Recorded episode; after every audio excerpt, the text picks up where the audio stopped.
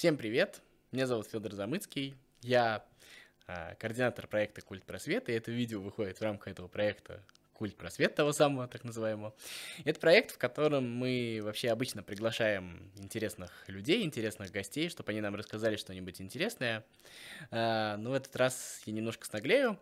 И, можно сказать, я позвал самого себя, и я хочу предложить вам поговорить на одну очень интересную тему. А, впоследствии, возможно, мы найдем какого-нибудь интересного собеседника, который подробнее нам расскажет, но вот здесь я хочу предложить вам порассуждать о теме пиратства и авторского права, то есть информационного пиратства и авторского права.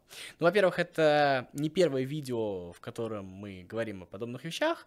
А, я напомню, что у нас было видео за почему нужно покупать контент, если я не ошибаюсь, он так называлось, поэтому я вам предлагаю все-таки его посмотреть.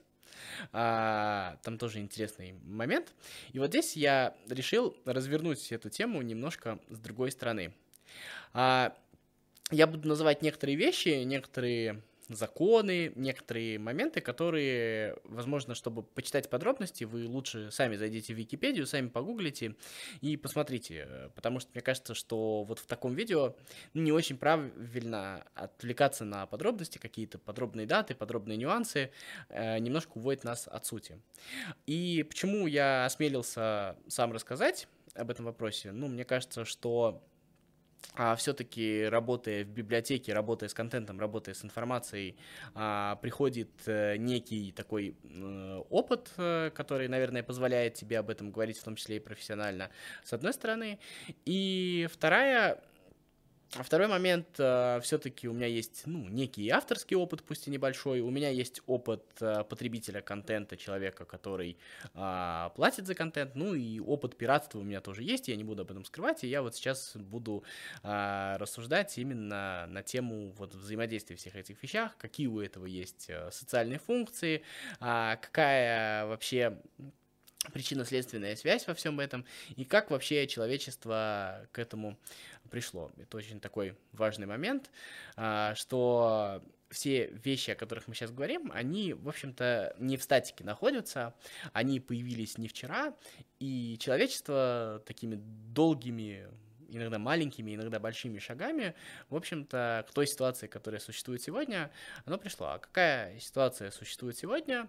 Так или иначе, есть не то чтобы конфликт, но дискуссия о том вообще, насколько ну, дискуссия, во-первых, э, юридическая, то есть э, про пиратство, заключающееся в том вообще, а, должен должно ли юридически контролироваться вот право на контент, а каким образом, э, каким образом должны устанавливаться цены, каким образом вообще должен оплачиваться нематериальный товар, вот все вот это вот об этом дискутируют, вы можете все это поискать, в целом а, посмотреть, как это проходит, я думаю, кому интересно знают.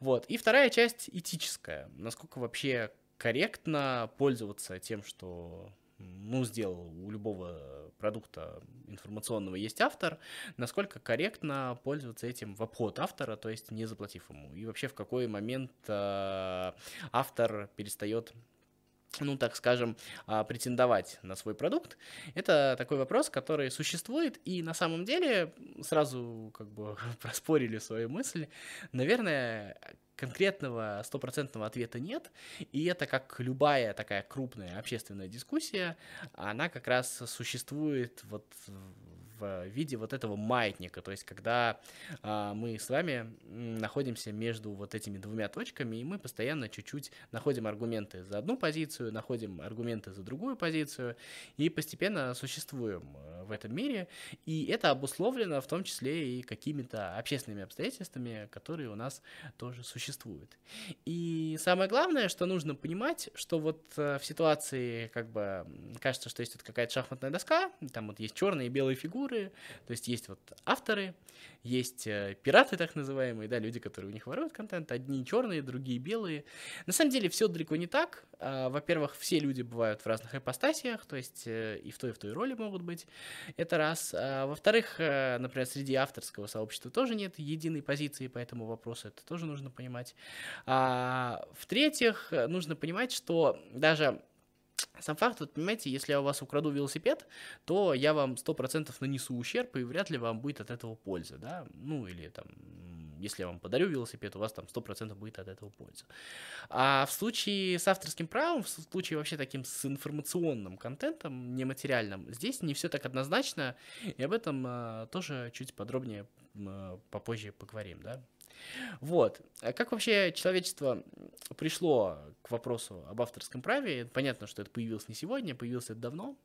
И тут мы поговорим немножко на примере английского королевства, а, Великобритании, да.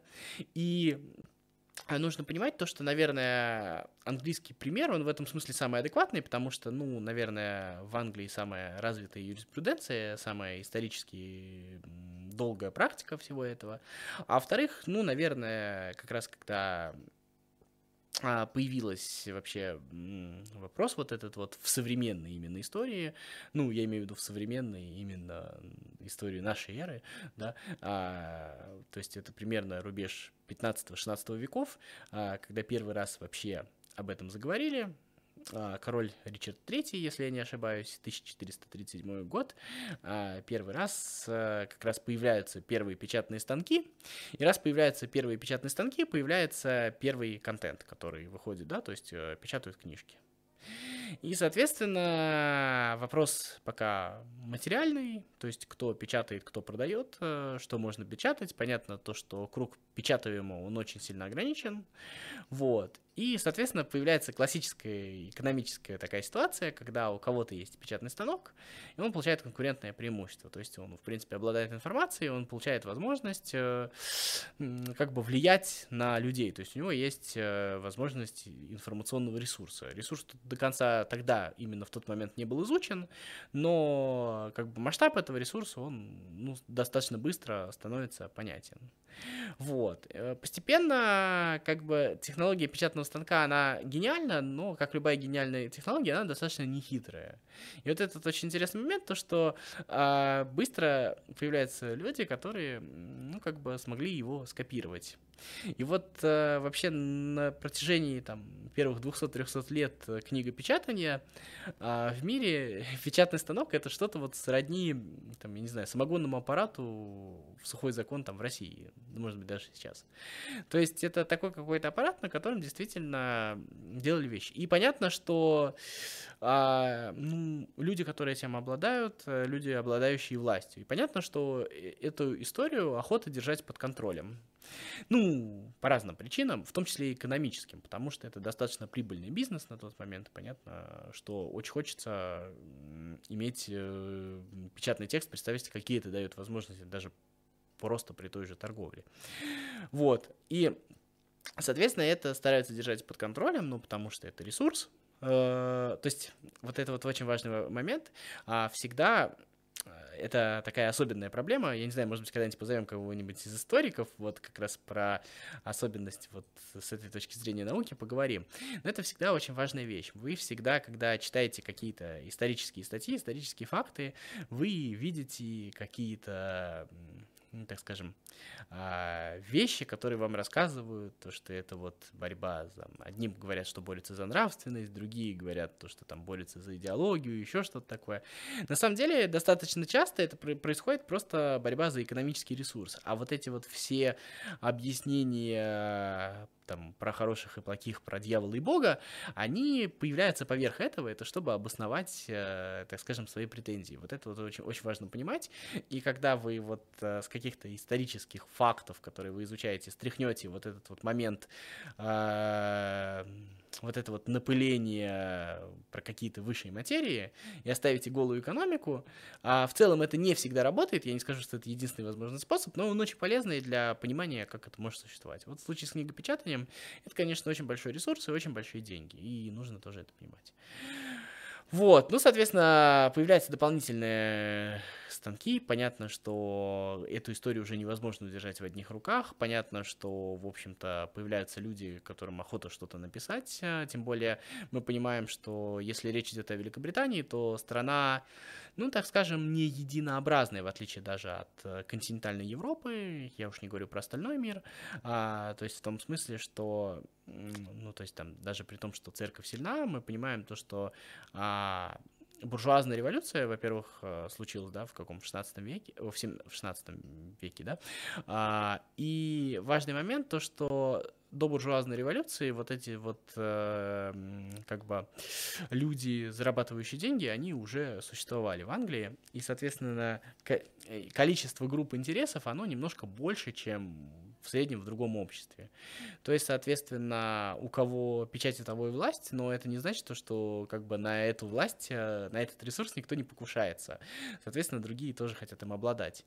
И, соответственно, появляется такой ну, как бы с помощью этого, в том числе и войны такие появляются внутренние, потому что, ну, не только охота этим обладать, но еще охота обезвредить своего, так скажем, конкурента. То есть, э, поэтому нужно понимать то, что книгопечатание на своей заре в первые там пару сотен лет своего существования, это, а, ну, штука такая очень похожая. Сегодня бы это назвали рейдерство, ракетирство, то есть там были разбойные нападения, разрушение станков, вот этих вот печатных, вот все вот это вот, это существовало.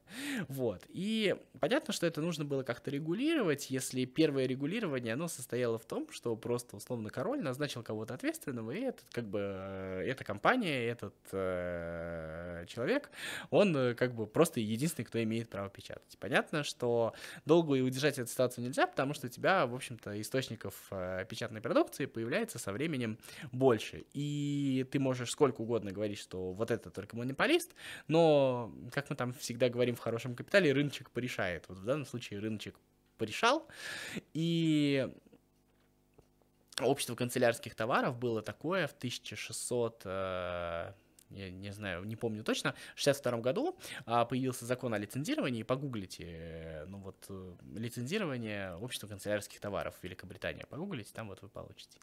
Это такое общество промышленников, связанных с книгами, получило право на книгопечатание. А, и Значит, все книги, которые выпускаются, должны были выпускаться через них. То есть, э, если ты хочешь что-то напечатать, ты приносишь им, они дают разрешение, они начинают это продавать, они определяют, а, ценно это или не ценно. Вот. На тот момент, э, как бы, такая штука существует, но а, становится понятно, что в общем-то, как любое монопольное явление, у него появляются классические экономические проблемы.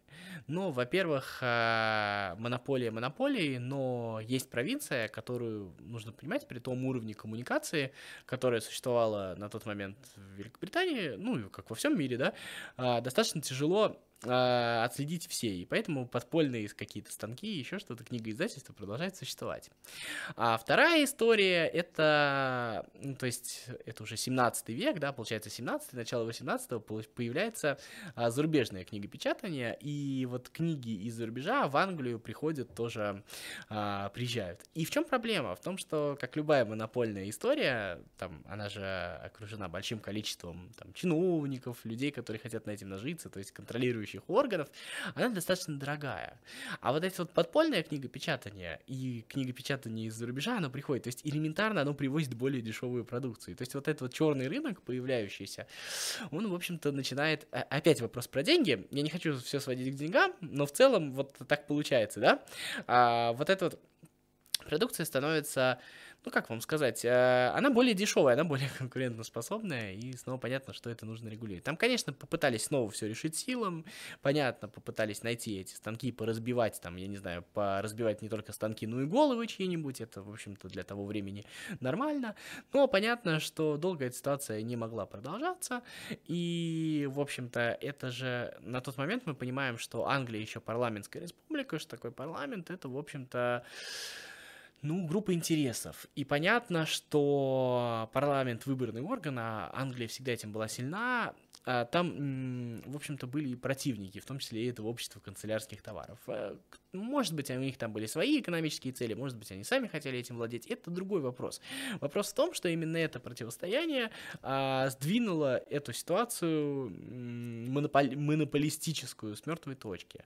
И вот сейчас мы подходим к самому важному закону, а, про который я, наверное, пообещаю вам когда-нибудь сделать видео. Может быть, я найду кого-нибудь в гости, и мы подробнее поговорим, потому что тут нужен, наверное, немножко профессиональный взгляд.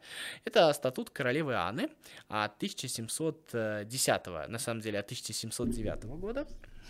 а он а, просто в действие вступает, если я не ошибаюсь, 9 апреля 1710 года, поэтому вот так вот. И я вам советую, опять же, его погуглить, почитать о нем хотя бы в Википедии, потому что там фактов очень много, я вам сейчас их не успею рассказать.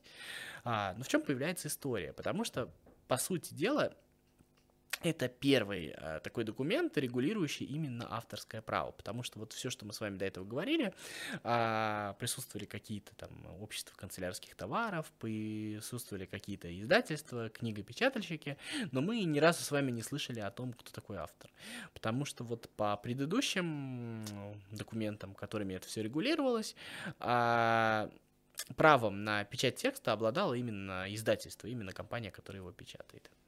А в сегодняшних реалиях, точнее в сегодняшних, в реалиях 1710 года а, впервые появляется такое понятие, как автор, и такое понятие, как правообладание.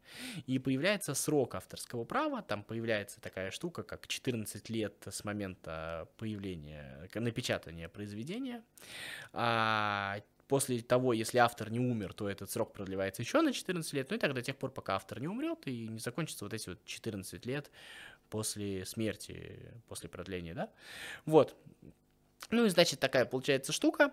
А, там была проблема в чем-то, что, конечно, нужно было вносить депозит, нужно было регистрироваться там в специальных органах, чтобы получить это авторское право. Но самое главное то, что уже присутствовало на рынке какое-то а, не единичное количество издателей, и эти издатели а, конкурировали между собой. И самое главное, что мог сделать автор, автор мог забрать у одного издательства право на печать его текста и перенести его в другое. То есть такая штука тоже существовала.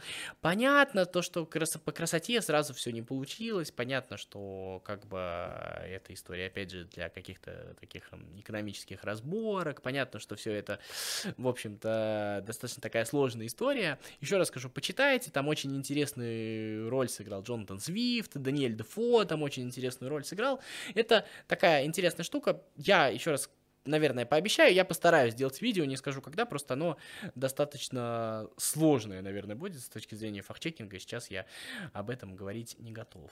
И вот, но принципиальная история вот в этом вот статуте королевы Анны в том, что, еще раз скажу, впервые появляется авторское право, впервые появляется автор как субъект, дальше эти положения будут э, исправляться, а, там есть закон об авторском праве 1842 года, там дополнение, там будут изменяться сроки, там будет э, появляться право, авторское право на скульптуру, на картину, то есть, ну, в зависимости там от видов искусства, пока речь идет только о текстах, вот, а основы этого этого же закона впоследствии появятся, ну, то есть на аналогичные законы, как раз вот взятые по примеру, по прецеденту английскому, появятся в Бельгии, появятся в США в 1790 году, да, ну, в России, кстати, тоже в Александровское время. Вот, и эта история будет существовать достаточно долго, до э, полностью статут королевы Анны отменится в 1911 году, а в чем там а, принципиальная разница появится в 1911 году? Вот в имперском законе, это уже называется а, имперский закон об авторском праве, а, он вступил в силу в 1911 году, ну там по всей английской империи, он, естественно, в разные сроки вступал, у него там были в зависимости от внутренних законов какие-то там изменены положения, то есть там в Индии он там чуть по-другому действовал, в Австралии по-другому, и этот закон существовал на территории самой Великобритании до 1956 года, там потом появился немножко другой закон, но мы о нем даже говорить не будем, там уже другие принципы, сейчас объясню, в чем дело. А окончательно он был отменен, последнее государство, где он был отменен, это Израиль в 2008 году, то есть это закон, который как бы имеет э, как вам сказать, имеет э, отношение к сегодняшнему дню непосредственно. В чем отличие? И вот когда мы с вами говорим про статут королевы Анны, самый важный, наверное, закон. А, вот от закона 1911 года он отличается тем, что в нем, да, действительно есть автор, но а, авторское право на произведение автор получает только в тот момент, когда вот он уже написал книгу, он внес в нее, за нее депозит, то есть заплатил определенный залог, и только после этого, когда его проверила цензура, вот, вот все вот это вот, хотя там с определенного момента цензура там типа официально перестает существовать, но мы понимаем, да, то есть он получает авторское право на свое произведение. А, по закону 1911 года а, там тоже нужно добавить то, что он связан еще с появлением дополнительных, в общем, э, субъектов авторского права, там появляется право на звукозапись впервые, вот. Но в чем отличие? В том, что авторское право начинает действовать в тот момент, когда автор начинает создавать свой продукт. Вот, то есть, как вы только от, открываете листок, и начинаете писать первое предложение, с этого момента вы становитесь э, субъектом авторского права, то есть оно на вас распространяется. То есть вот те вот, я там не знаю, три предложения, которые вы написали, они уже охраняются авторским правом. Вот это вот очень важный момент. Вот, и это вещь, который, как, как бы новый принцип, который появился. Вот, а, о современных законах мы немножечко по-другому, попозже поговорим, точнее, мы о них будем говорить немного, ну, поговорим о современных принципах, вот важная вещь. А сейчас хочу сказать, есть еще такая штука, как э, роль библиотек во всей этой истории, потому что, на самом деле, еще до статута королевы Анны, ну и после него, а, появляется отдельная такая роль библиотек, потому что появились первые постановления, первые законы о том, что один экземпляр должен обязательно передаваться там в королевскую библиотеку, а, это все вот эти вот истории, история. И важная очень вещь, то, что а, по окончанию действия авторского права печатать могут все, еще что-то такое. И вот это на самом деле такая особенность просвещенной европейской монархии. А, я не симпатизирую монархии, но вот это вот такая вот вещь была. Действительно, они создавали библиотеки. В общем-то, вот эта вот э, библиотечная история появилась в нынешнем виде именно оттуда, в том, что это такие общественные библиотеки, которые действительно собирали а, богатые люди, ну, официальная королевская библиотека, некоторым отдельным людям можно было там тоже сделать свои библиотеки, и выставляли эти книги на всеобщее обозрение. То есть не то, что на всеобщее общее обозрение, их люди могли брать и читать. И вот это очень интересный такой момент, о котором можно порассуждать, потому что получается, что, ну, в каком-то смысле библиотеки были первыми нарушителями авторского права, потому что, ну, что такое авторское право? Это тот случай, когда если вы используете авторский продукт, то автор должен получить с этого копеечку.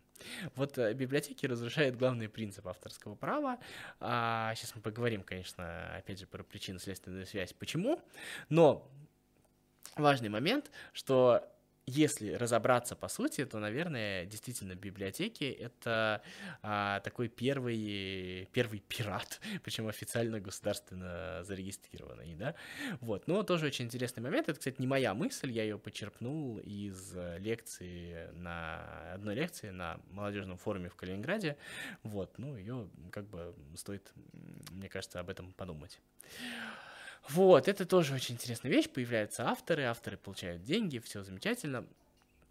А есть еще одна вещь. Понятно, что в любом случае вот а, ну, нужно, нужно тоже как-то регулировать отношения с автором, потому что автор, конечно, может что-то написать, но тут компании, которые распространяют э, как бы продукт автора, они тоже как бы, ну, предъявляют свои права.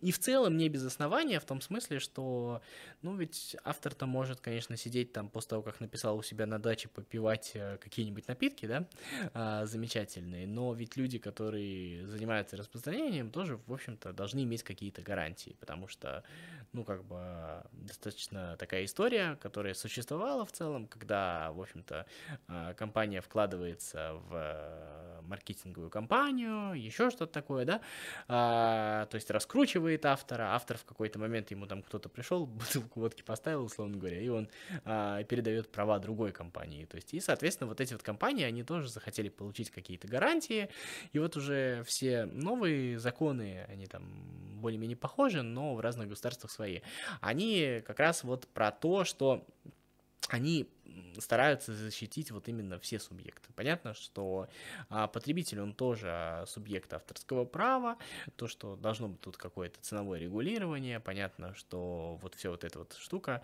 она тоже интересна. Есть еще один, сейчас вот несколько дискуссионных вопросов, которые... А, нет, давайте еще расскажу одну вещь, что на самом деле а, тут тоже была такая рыночная история, которая сама по себе решилась. А, решилась через благодаря iTunes в свое время появилась. Вот если вы посмотрите, то где-то года до 2005-2007, если вот прям откроете дискографии своих любимых артистов а, музыкальные, да, то вы увидите, что там раз там, в год, в два года появляется новый альбом, и в этом альбоме, условно говоря, там из 15 песен 8 старые и 7 новые. А сейчас вы практически это никогда не увидите. Ну, там есть микстейпы и еще что-то такое, но вот именно в полноценном альбоме вы, скорее всего, будете видеть все песни новые. И это очень интересный момент, когда продавались диски, а, в общем-то, выпускалось право на диск, и как бы отдельное издание можно было продавать. А содержимое этого издания, ну, оно понятно, кем регулировалось. И автором, и вот компанией, лейблом, условно, да. Вот. Что сделала компания iTunes, то есть вот, э, ну, компания Apple в виде iTunes, то есть что там э, происходило, то есть э, они начали продавать по одной песне. И понятно, что через государственного регулятора они эту историю продавили. И то есть, когда люди не были вынуждены покупать целый диск, а могли купить по одной песне, соответственно, вот эта история, вот вы прям можете прям с 2007 года отследить, как у ваших любимых артистов начинают выходить новые альбомы, в которых все песни новые. То есть вот эта вот история очень простая, и она, мне кажется, очень показательная. Да, на этой истории, конечно, кто-то зарабатывал деньги, и тут никто не идеален, но это очень важный момент, что тот случай, когда рыночек порешал, вот то, о чем мы говорим. Вот. А что касается каких-то моральных вопросов, вот которыми мы сейчас уже с вами заэтуемся, давайте вот поговорим о состоянии вообще а, рынка, покупки контента, о котором мы говорим, попробуем посчитать, сколько вообще у каждого из нас уходит на какие-то вещи, сколько это должно стоить в идеале, и вообще, почему мы так много говорим об экономике, понятно, что есть как бы права, есть товар, за товар надо платить, вот как бы вы экономисты, и при этом у вас всегда вот какие-то но. Это, да, важная вещь, но э, самое замечательное, что можно э, сказать, что в общем-то, опять же, рыночные механизмы такие, что мы не можем не реагировать на, ну, как сказать, благосостояние населения. Поэтому, когда мы говорим про пиратство или про покупку контента, мы еще всегда должны помнить о таком факторе, о том, сколько есть денег у населения и сколько они себе могут позволить. Дальше, следующий момент, нужно понимать, что автор, конечно, написал, автор, конечно, подписался, а, но а есть же вещи, которые, как это сказать, а, люди имеют право на информацию. И вот насколько закон об авторском праве вступает в противоречие с правом на информацию, это тоже очень интересный вопрос. А, потому что это вопрос не юридический, наверное, даже, это вопрос скорее философский а, потому что понятно, что автор должен защитить свою идею, но с другой стороны человек тоже должен получить информацию. И поскольку ты создаешь информацию, вот что какой из этих прав первичнее, это такой интересный вопрос, о котором, ну, тоже надо на досуге подумать и порассуждать. Так вот, что сегодня с рынком? А, ну, рынок музыки, там доля пиратства, она очень небольшая, потому что есть, в общем-то, стриминговые сервисы, вы можете выбрать любой из них, а, подписаться, и вам практически будет доступна вся музыка, ну, за некоторым исключением, но в целом, более-менее, особенно если у вас там нет каких-то там редких вкусов, то вам все будет доступно.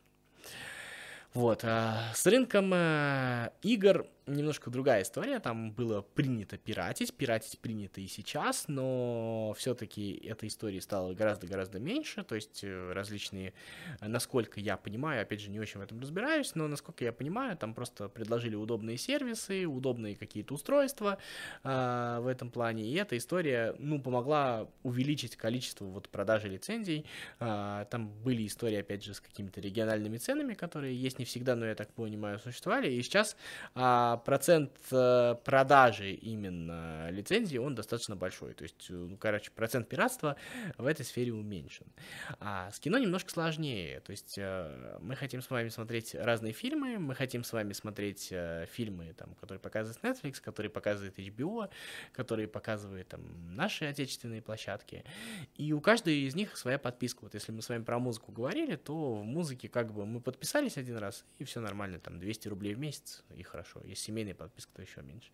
Тот случай с кино, как раз если мы все кино, которое хотим, на все подпишемся, то там получается достаточно круглая сумма, а мы уже с вами говорили о том, что, ну, как бы вот, например, в нашей стране благосостояние не очень высокое, и поэтому люди чисто физически не могут себе этого позволить.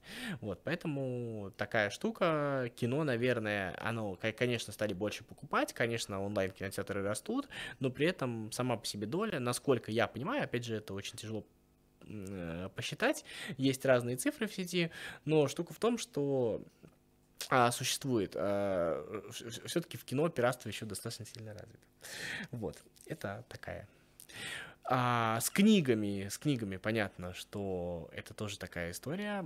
А, наш человек вообще очень трудно представить, что платить за книги, но кни- продажи книг растут, растут в России, растут в другом мире, растут продажи аудиокниг. Там немножко более ситуация чуть больше похожа на ситуацию с музыкой, потому что есть подписки, которые действительно позволяют подписаться на основную массу. То есть такого вот как в кино нет истории, поэтому я думаю, что там как бы само по себе движение понятно. Есть какой-то отдельный контент, есть спортивные трансляции, достаточно большая доля, а опять же и в пиратстве, и в э, покупке этого контента. Но о чем я хочу поговорить? Я не хочу даже вам рассказывать о состоянии рынка, это, наверное, история для хорошего капитала, да и там, если честно, насколько я вот смотрел цифры, там достаточно тяжело всего посчитать. Я хочу поговорить как раз о другой вещи, о том, что а, вот насколько об этической составляющей, да, насколько люди ворующие этот контент, насколько они вообще должны подвергаться какому-то порицанию, еще чему-то. При всем при этом, ну, давайте как бы посмотрим на себя и попробуем сами себе ответить. Ну, я вот э, как бы много контента покупаю, но достаточно и много, честно говоря, смотрю нелегально. С чем это связано? Ну, как в случае с кино, я уже объяснил, в любом случае иногда приходится пользоваться пиратскими сервисами, ровно счетом, потому что, ну, хочется посмотреть какой-то там отдельный фильм, а подписки, ну, у тебя уже и так много подписок. Это действительно не факт, что это может быть оправданием, но такая ситуация существует. Еще одна история очень важная, что вот в русскоязычном сегменте, например, в случае с кино, есть история с озвучками.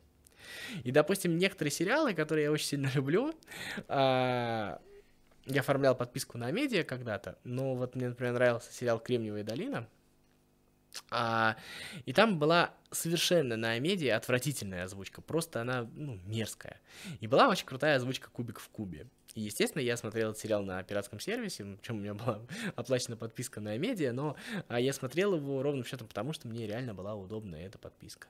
А, вторая история, это, естественно, чисто сервисная такая куча приложений, для этого нужно лезть сюда, для этого лезть сюда. В общем, такая достаточно трудная вещь, которую, ну, как вам сказать, тоже нужно преодолевать с точки зрения сервисов. Я помню, когда я первый раз пытался оформить подписку на канал Наш Футбол, когда вот только появился Матч ТВ, это был, наверное, лет 6-7 назад, уже не НТВ+, этим всем владел, но я помню, я пытался купить трансляцию, я так долго регистрировался, там так сильно вис сайт, у меня, в общем, ничего не получилось. Я зашел на сайт, где я смотрел пиратские трансляции до этого, и достаточно удобно посмотрел. То есть есть еще вот вопрос удобства, который даже при готовности заплатить, сами сервисы не всегда обеспечивают э, как бы удобный доступ. Опять же, насколько это является оправданием, ну, это другая история. Есть же вот момент, действительно, как вот я уже сказал, есть момент, когда ты платишь за платную подписку, но пользуешься этим контентом через пиратские сервисы, потому что они иногда а, действительно оказываются удобней.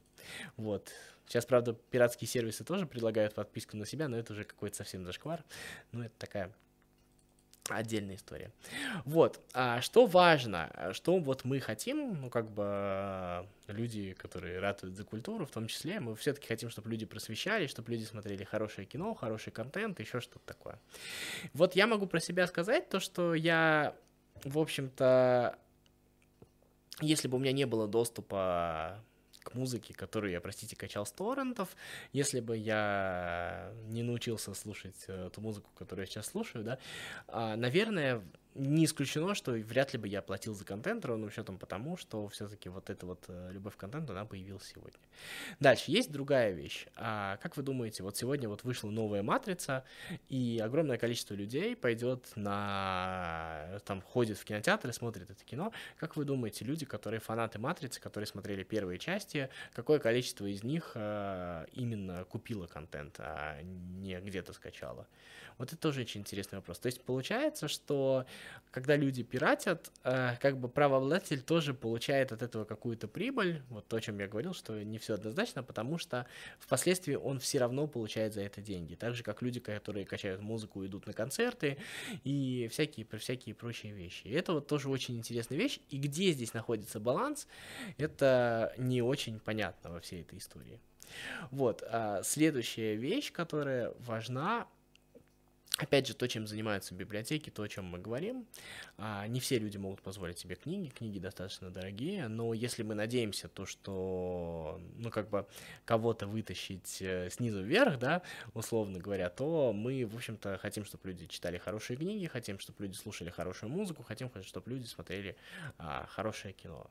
Да, для книг существуют библиотеки, где можно прийти бесплатно взять книгу, хотя мы с вами обсудили, что, по сути, отчасти это тоже пиратство, но очень важно важный момент, что да, может быть, люди как бы пользуются этим нелегально, но не исключено, что в перспективе именно из них вырастут сознательные граждане, которые, во-первых, будут э, платежеспособными, потому что они получат хорошее образование в силу того, что взаимодействие с хорошей культурой, да, а, и которые, в общем-то, принесут э, очень много пользы. И это тоже такой долгий момент, который, ну, как бы с этической точки зрения делает эту ситуацию неоднозначной в принципе, наверное, это все, что я хотел вам сегодня рассказать. Самое важное, что я хотел показать, если вот закруглять, что как я уже сказал, ситуация такая неоднозначная. Этические оценки я бы хотел бы всех воздержаться от крайности. Сам лично я считаю, что если есть возможность платить за контент, каждый свои возможности оценивает отдельно. Их нужно, а, э, это нужно делать, потому что, ну, зачастую я встречаю какое-то, такое какое-то крохоборство, когда человек готов испытывать неудобства, там, смотреть на ютубе рекламу и жадничать, там, я не знаю, 50 рублей на семейную подписку, да даже 200 на индивидуальную, если не можешь ни с кем договориться, просто потому что, просто потому что он э, принципиально не будет за это делать. Это не принципы, это, если честно, крохоборство, и когда ты жертвуешь своим собственным удобством, это достаточно странная вещь. А, другой вопрос, что нужно понимать, что ограничение, так скажем, ну, не совсем легального распространения контента приводит в том числе и к цензуре, к ограничению э, права людей на получение информации. И это тоже очень важный момент. Поэтому вот здесь вот нужно соблюдать какую-то грань и не впадать в какие-то крайности. Потому что абсолютируя права одних, в том числе авторов и компаний, связанных с ним, которые права должен защищать, в общем-то, автор тоже должен получать деньги, у него должна быть мотивация, но абсолютируя его право, мы с вами все-таки получаем ситуацию, когда другая часть публики а, начинает а, поражаться в правах. И это очень важный момент, на который нужно обращать внимание. Все-таки а, у нас благосостояние людей по планете, оно очень-очень сильно разнится. И если, условно, мальчик из бедной африканской деревни тянется к знаниям, и у него есть возможность только скачать что-то через торрент, мне кажется, это нужно только поощрять. Вот это вот важно. А если у человека есть достаток и есть возможность заплатить автору, то а, нужно поощрять то, чтобы он это сделал. И, в общем-то, в идеале мы заинтересованы в том, чтобы мальчик из бедной африканской деревни условно стал новым Илоном Маском, и сначала он будет качать через торренты, а потом все э, вернет. Вот это такая какая-то идеальная модель, но, опять же, никаких идеалов не существует. А, еще раз скажу про а, авторское право, про статут королевы Анны. Во-первых, почитайте сами, во-вторых, попытаемся что-нибудь сделать, может быть, поискать каких-то историков. Ну, а я Федор Замыцкий, это Самарская областная библиотека для молодежи. Подписывайтесь, ставьте лайки, оставляйте комментарии. Всем спасибо, всем пока.